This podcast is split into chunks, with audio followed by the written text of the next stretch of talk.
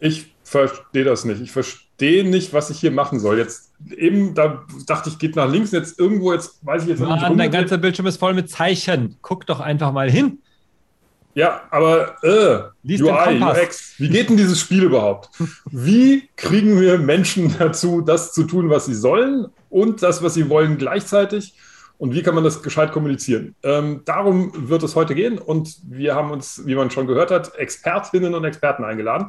In diesem Fall äh, gehen wir mal von alt nach neu und äh, stellen uns vor, ich bin Jan von Owned by Gravity bin dann dementsprechend mittelalt und Jan von Deck 13.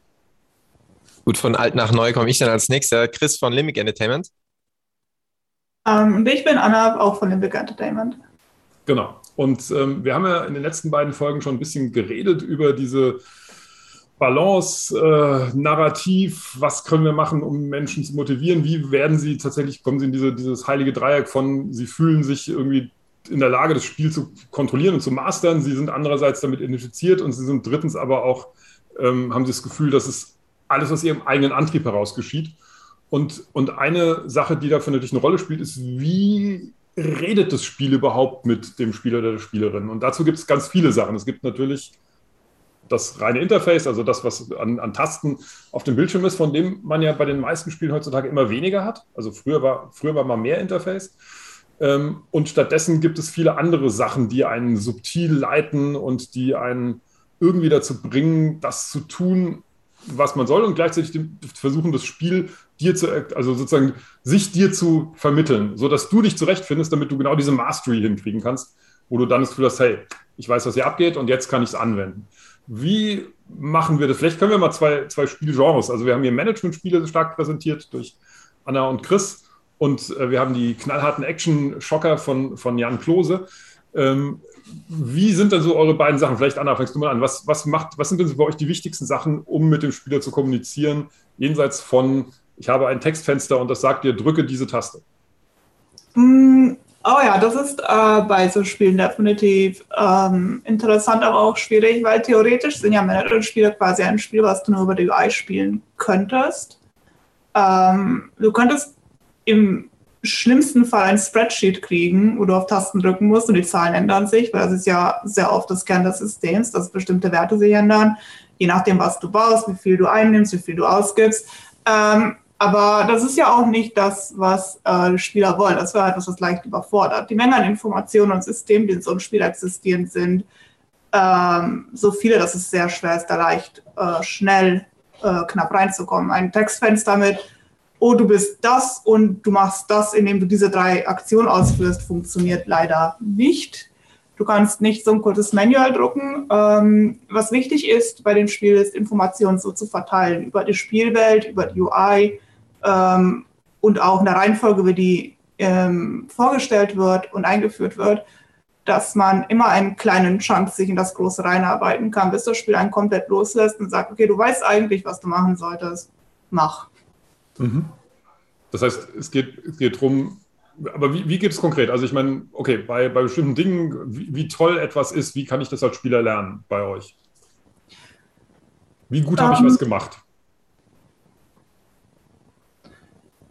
Jetzt muss ich kurz schauen, dass ich ein Beispiel nehme, was nicht aus dem Spiel ist, woran ich gerade arbeite. Ähm, ich denke. Jetzt wird hier Heimlichkeiten Aha. bei Deathplay ausgeplaudert. Hier genau, fahren Sie es zuerst. Doch eigentlich äh, unsere ganze Mission hier, zu gucken, dass wir Leute dazu bringen, Geheimnisse auszuplaudern. Ja, genau. Subtil haben wir es gemacht. Chris, möchtest du einspringen? Wie, ja. wie ist es denn bei Park and Beyond gewesen? Also, was, was ist denn das, was sozusagen, die, was gerade gut funktioniert für die Spieler? Wo, wo, wo kamen die mit zurecht? Wo gab es vielleicht Schwierigkeiten? Was haben sie nicht verstanden? Ja, also bei, bei Park Beyond waren wir ja so verrückt und haben jetzt die Idee gehabt, hey, wir sprechen auf der einen Seite Leute an, die diese ganzen krassen Management-Aspekte mögen und ähm, wirklich auch den Preis der Pommes an der Pommesbude bestimmen wollen. Und auf der anderen Seite aber Leute, die einfach nur richtig crazy Parks bauen wollen mit richtig crazy Attraktionen, gerade mit den Impossifications, die wir da drin haben. Ähm, für diejenigen, die da den äh, Trailer noch nicht gesehen haben, unseren Announcement-Trailer. Also Impossifications, damit ist möglich, äh, bestimmte ähm, ähm, zum Beispiel Rollercoasters oder auch andere äh, hier ähm, Flat Rides äh, bis hin eben zu einer Pommesbude ähm, zu impossifizieren. Impossification kommt halt von Impossible und Modification. Das heißt eben ähm, zum Beispiel halt eben so ein Ride zu äh, un unmöglich zu machen in Bezug auf die, die Physik. Ähm, das heißt, wir, wir gehen da natürlich weg von dem, von dem realistischen, bleiben aber, was den Management-Ansatz an, äh, anbetrifft, eben doch in dem realistischen, in dem, was, was Spieler von Management-Games wollen. Und das ist natürlich eine, eine große Herausforderung, aber spricht natürlich auch sehr, sehr viele Leute an, und triggert natürlich auch ganz unterschiedliche ähm, Dinge, die die Community will. Auf der einen Seite halt eben ähm, den Erfolg zu haben und zu sehen, oh, mein, mein Geld geht nach oben, äh, ich, ich bekomme mehr Leute in meinen Park und ähm, natürlich auch so Dinge wie Zufriedenheit von Leuten, ja? dass, mir, dass man auch mit der UI zeigt, ähm, wer ist zufrieden, wer ist, wer ist unzufrieden.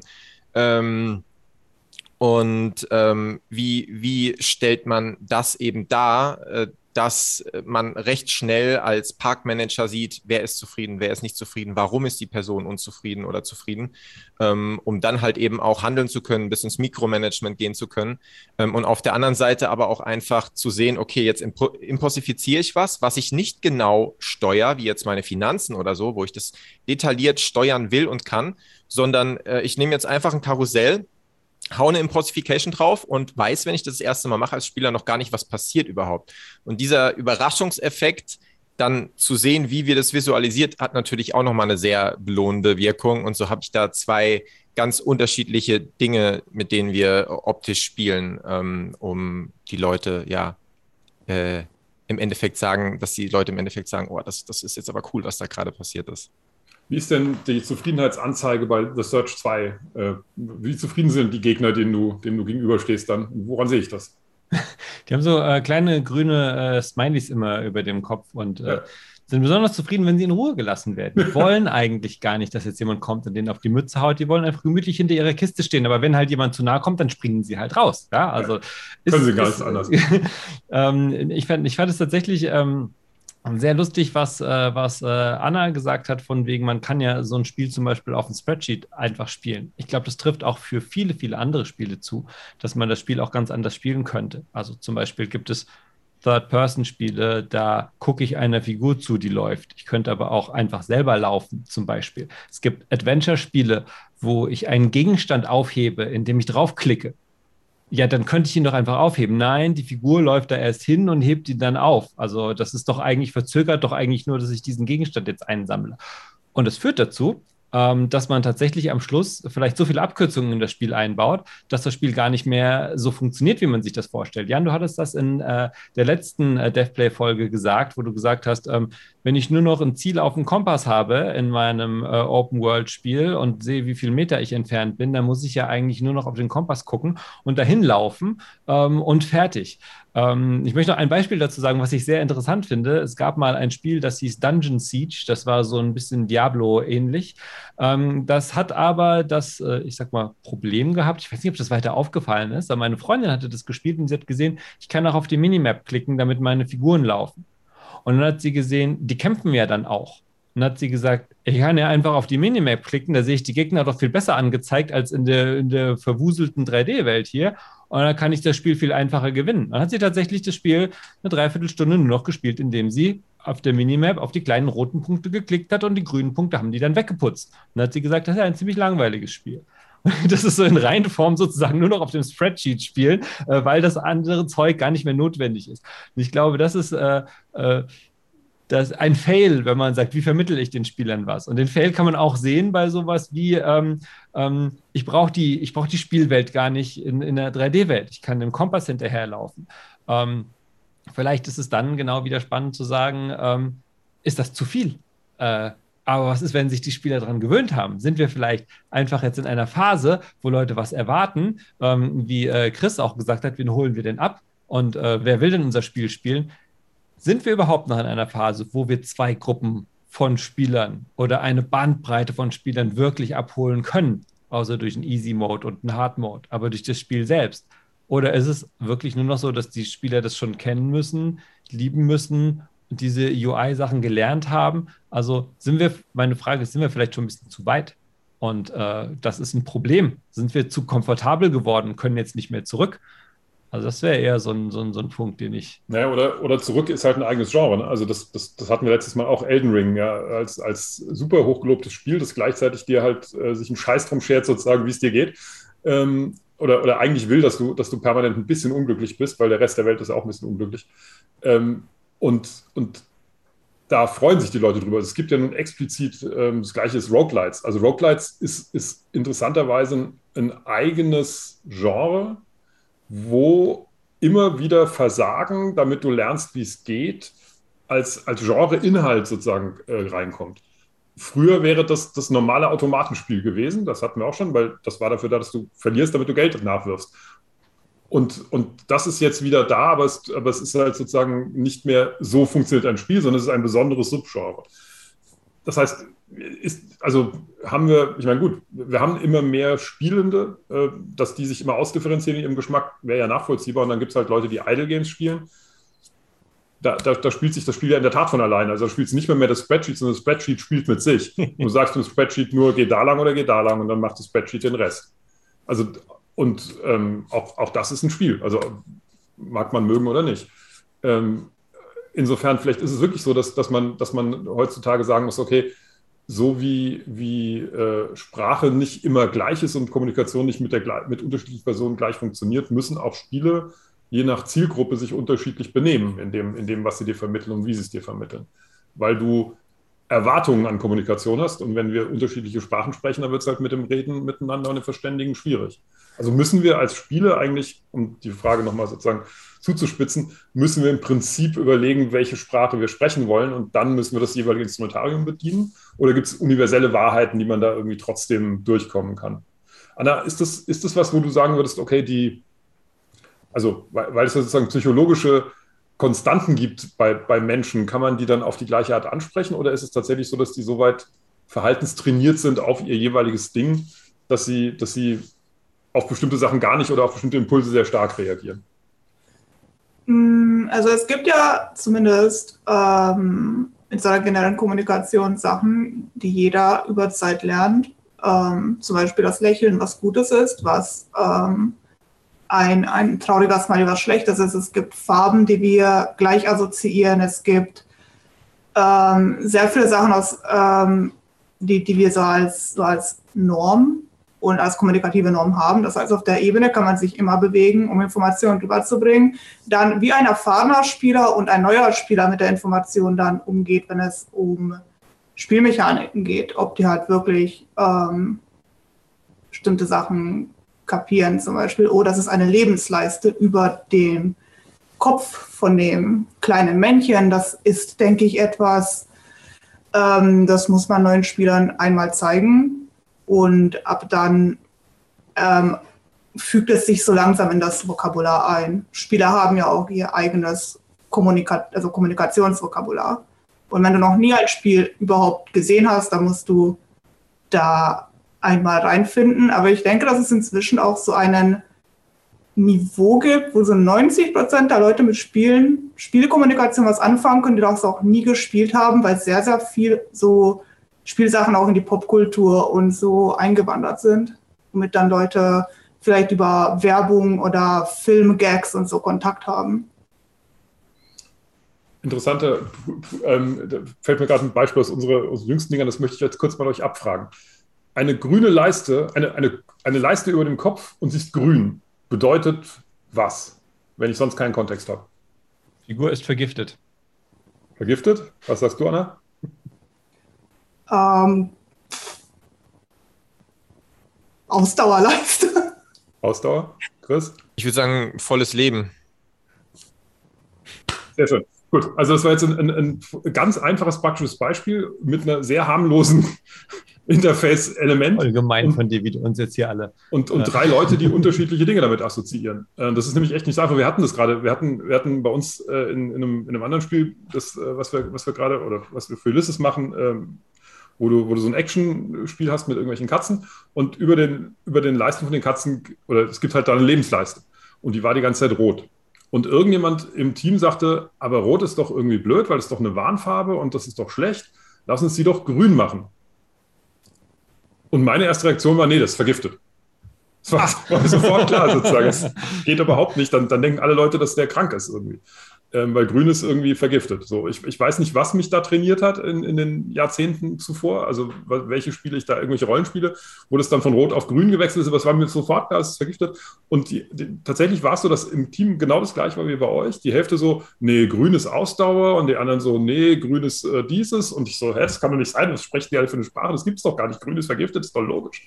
Also das, das ist wirklich spannend, weil es, weil es tatsächlich ähm, ganz, ganz viele antrainierte Verhaltensweisen und Annahmen gibt, mit denen wir arbeiten als, als Game Designer, weil wir im Prinzip natürlich versuchen, äh, sozusagen in, in der Kommunikation vom Spiel auf diesen, gerade wenn es abstraktere Sachen sind, wie, wie eine UI, dir Dinge klarzumachen, von denen wir glauben, dass sie eindeutig sind. Und sie sind halt nur in bestimmten Kontexten eindeutig genau, aber das, das gleiche Referenzuniversum haben, sozusagen. Fand ich ganz interessant, weil äh, ich finde nicht das System, was du, Anna, gesagt hast, widerspricht. Denn wenn du eine rote Leiste nimmst und du hättest uns jetzt gefragt, was heißt eine rote Leiste über dem Kopf, hätten wir wahrscheinlich alle gesagt Leben. Nehme ich mal an. Das heißt, ich denke, da wurde sozusagen das, das Vokabular gebrochen durch etwas, was verändert wurde und schon äh, funktioniert es nicht mehr. Aber Anna, du hast ja auch gesagt, man kann die Leute am Anfang abholen und ihnen ein Tutorial, eine Information geben und sagen, guck mal, hier ist, was weiß ich jetzt in dem Fall, die grüne Leiste, das ist die Lebensleiste. Dann würden wahrscheinlich nicht die Leute alle schreien weglaufen und sagen, oh Gott, wie kriege ich den Gift wieder von meiner Figur runter oder so. Mein ganzes Spiel lang vergiftet. genau, alles vergiftet. Ich will es zurückgeben, ich will ein ganzes. Nein, also das funktioniert ja immer noch, oder? Oder würdest du das als Problem identifizieren, Anna, wo du sagen würdest, ja stimmt, das, so geht es dann nicht mehr? Oder geht nur bis zu einer gewissen Grenze? Mm, also man kann auf jeden Fall Spieler für seltsamste Sachen abholen, solange das Spiel halt einfach klar und deutlich diesen Stance macht. Also es gibt viele Spiele, die sagen ähm, Style vor. So eines der Sachen, die mir einfällt, ist Persona 5, wo die UI halt super gestaltet ist. Jeder Teil ist unique. Das ganze Menü ist super krass stilisiert. Die Lebensleiste, weil das UI selber rot ist, weil die Spielthemenfarbe rot ist, ist halt einfach dann blau. Etwas, was man dann out of context wahrscheinlich denken würde, Mana, was ist das? Aber weil halt alles andere rot ist und dann klickst du so auf den Gegner und das ist diese blaue Leiste, irgendwo macht es dann, wenn du zweimal den Gegner geschlagen hast, Sinn, okay, das muss die Lebensleiste sein, was anderes haben die ja irgendwie auch gar nicht, was du einsehen kannst. Ähm, es gibt Sachen, wenn die halt gebrochen werden, da muss man sich dran gewöhnen. Es ist halt, wenn man aber sagt, ich will das brechen, dann muss man dazu sich ähm, bereit erklären, da voll dahinter zu stehen, das den Spielern auch beizubringen. Und dann muss man sich auch bewusst sein, dass etwas ist, was wahrscheinlich nicht so einfach funktionieren wird zuerst. Das kann man ja auch sehen als Sachen, die wirklich im, im Spiel selbst ohne wirklich UI-Gegenstände passieren. Also gerade wenn wir Action-Adventures oder sowas nehmen, finde ich, gibt es am Anfang oft diese Sache, äh, okay, kann ich springen? Ja, klar, sonst wäre es ja irgendwie blöd. Äh, kann ich schwimmen? Äh, mal gucken, irgendwie. Äh, kann, sterbe ich, wenn ich hier runterfalle? Also das probiert man ja dann oft einfach schnell aus und äh, dann ist natürlich die Sache, wie verhält sich das Spiel danach? Also wenn ich einmal schwimmen kann und einmal nicht, dann bin ich sauer und verstehe es nicht. Oder wenn ich äh, einmal über einen Zaun drüber springen kann. Das nächste Mal ist der Zaun eine unsichtbare Wand. Das sind immer die Sachen, die, glaube ich, die Spieler zur Weißblut bringen und dann ein schlechtes Leveldesign genannt werden. Das heißt, ähm, das passt auch wieder zu dem, was du gesagt hast, einer dieser Code, der ist halt wichtig. Man muss es halt einmal lernen. Aber wenn man es lernt, wenn man sagt, Hello heißt Hallo auf Englisch, dann sollte es nicht irgendwann heißen, du Arsch. Das wäre dann ein Problem. Und im Spiel ist es, glaube ich, genauso. Wenn es äh, wenn es das Gleiche ist, kann es alles Mögliche sein. Dann, Jan, hättest du auch den Balken blau färben können, anscheinend. Aber nicht grün, weil grün heißt Gift. Hm. ähm, gut, also ich, okay, also Kommunikation, UI-Kommunikation ist ein Thema, was wir jetzt vielleicht nochmal angucken könnten, solange wir noch etwas Zeit haben. Wie sieht es denn, wie, also weil Chris hatte davon gesprochen, die, die Level geben dir Feedback oder die, das, das Visuelle gibt dir Feedback. Äh, Jan hat gesagt, visuell ist ja wichtig, sonst, wenn ich ein Spreadsheet schrei, spiele, ist nicht ganz so lustig. Ähm, es gibt Spiele, die als Spreadsheet vielleicht, naja, egal. Ähm, wie, wie läuft das denn ineinander? Also ist das, sind das getrennte Bereiche? Also es gibt halt irgendjemanden, der, der baut halt irgendwie die Welt und dann gibt es jemanden, der macht sie verständlich, ähm, weil eine gegenständliche Welt spricht ja für sich selbst. Also ein Haus ist ein Haus ist ein Haus. Ähm, aber äh, gerade, also ich muss jetzt an The Search denken, wo ihr ja ganz viel UI ins Spiel eingebaut habt, also wo das Spiel selber äh, auf einer ikonografischen Ebene kommuniziert oder solche Sachen wie, das ist ein Health Pack, das ist heutzutage auch universell, ich habe irgendwas Weißes mit einem roten Kreuz drauf, dann erwarte ich, dass da irgendwie Gesundheit drin steckt. Ähm, aber das habt ihr, habt ihr wahrscheinlich nicht, äh, nicht umsonst gemacht, weil ihr gleichzeitig den Rest der UI verschlankt habt. Also diese klassische, ich habe ganz viele Tasten und Informationen über dem Spiel liegen, das ist ja da relativ dünn. Und das heißt, ihr habt viel da rein gegeben. Wir haben vor allem ziemlich viel immer wieder umgebaut. Also wir haben versucht, mit ganz leichten Sachen anzufangen und haben dann gemerkt, unser Spiel ist doch relativ kompliziert und ein bisschen mehr Informationen wäre ganz gut. Und ich glaube, bei uns ist es immer so, wir haben immer die riesen äh, äh Pläne und Ideen, dass jetzt alles ganz anders und ganz besonders wird. Das heißt, äh, bei The Search zum Beispiel kann man ja Körperteile anvisieren und dann treffen. Und wir wollten, dass du rein aus der Position, wo befindet sich äh, der Gegner und wie schlage ich, siehst du, ah, ich habe jetzt, weiß nicht, den Oberarm getroffen oder sowas. Ähm, hat kein Mensch gesehen und kapiert, weil die Animationen schnell sind, weil Partikeleffekte da sind, weil man es nicht gewohnt ist. Und es hat nicht funktioniert. Das heißt, wir mussten dann ein UI-Overlay machen Natürlich waren die Diskussionen erst, vielleicht können wir die Animationen klarer machen und die Effekte noch spezifischer und so weiter. Aber es stößt halt alles irgendwo an seine Grenzen. Vielleicht können es auch andere Leute besser als wir und sagen, hey, hier, guck mal, folgendes Spiel kommt völlig ohne UI aus. Du erkennst alles nur an den Animationen. Wir haben es auf jeden Fall, zumindest in der Zeit, die wir hatten, nicht geschafft und haben gesagt, okay, wir müssen das darstellen. Und dann kamen immer mehr Wünsche. Wir haben auch gesagt, wir wollen keine Health Bars haben zum Beispiel. Das kann man doch aus dem Zustand sehen und dann ist die Rüstung beschädigt und dann kommen da so Stromfunken äh, raus, weil das schon kaputt ist. In der Hitze des Gefechts, wenn da so ein fieser Kerl mir gegenübersteht als Roboter-Zombie und ich hau da drauf oder bin futsch, da gucke ich nicht, ob da noch ein Funken mehr fliegt oder nicht, sondern da will ich sehen, ganz kaputt, gleich kaputt, nicht kaputt. Und ähm, es ist natürlich trotzdem eine bewusste Entscheidung. Es gibt ganz viele Spiele, wo du kein, keine Health Bars hast und äh, das musst du trotzdem lernen. Bei uns war es halt so, dass wir gesagt haben, das Spiel ist schon sehr kompliziert, da müssen noch ein paar Schichten drauf. Also wir haben, würde ich sagen, bei unserem UI nicht am Anfang gesagt, so soll es sein. Natürlich hatten wir schon ein paar Ideen, aber wie gesagt, das meiste ist aus dem Test rausgekommen. Das versteht man nicht, das ist nicht klar genug. Hier brauchen wir mehr Informationen und so weiter kam irgendwann bei The Search 2, dass wir gesagt haben, man muss rausfinden, dass die Gegner stärker sind. Wir müssen ein Level von den Gegnern ein, einblenden, dass ich weiß, okay, ich bin Level 1, das ist Level 4 Gegner. Kein Wunder, dass er mich verprügelt. Das liegt nicht nur daran, dass ich nicht schnell genug bin, meine Ausrüstung ist auch vielleicht nicht gut genug. Das du warst bei mir auch immer, als ich Search gespielt habe, die waren alle stärker als ich. und, und die Sachen sind halt, sind halt äh, schwierig, aber sie kommen halt mit der Zeit. Noch ein Wort zu deinem Health Pack. Äh, Rotes Kreuz auf dem Health Pack ist ja inzwischen verboten, weil das internationale Rote Kreuz gesagt hat, das ist unser Zeichen. Wir wollen nicht, dass das äh, missbraucht wird für irgendwelche Games, wo man Leute abschießt und dann irgendwie sich dann damit äh, mal fein auflädt, sondern das ist ein Notfallzeichen. Das soll auch als solches äh, gelernt werden von Leuten. Und äh, daraufhin kann es echt sein, dass man verklagt wird, wenn man ein rotes Kreuz als Healthpack im Spiel drin hat. Deswegen gibt es viele Spiele, die haben ein grünes Kreuz. Wo wir wieder bei der Frage von wohin wären. Aber anscheinend äh, nehmen da gibt Spieler es das, das Kreuz an. sogar. genau. Ähm, wie, wie, wie ist es denn bei, also Anna, ich weiß, du darfst über das aktuelle Spiel nicht reden, aber vielleicht kannst du ja mal gucken, was, was also von, wenn man es abstrakt benennt, ähm, wie viel ist bei euch dann eine, eine, visuelle Kommunikation, die im Spiel ist und wie viel, wie viel ist UI? Wie, wie ist da die Balance für euch? Weil ihr mit Menschen spielen, ist ja noch mal ein bisschen komplexer.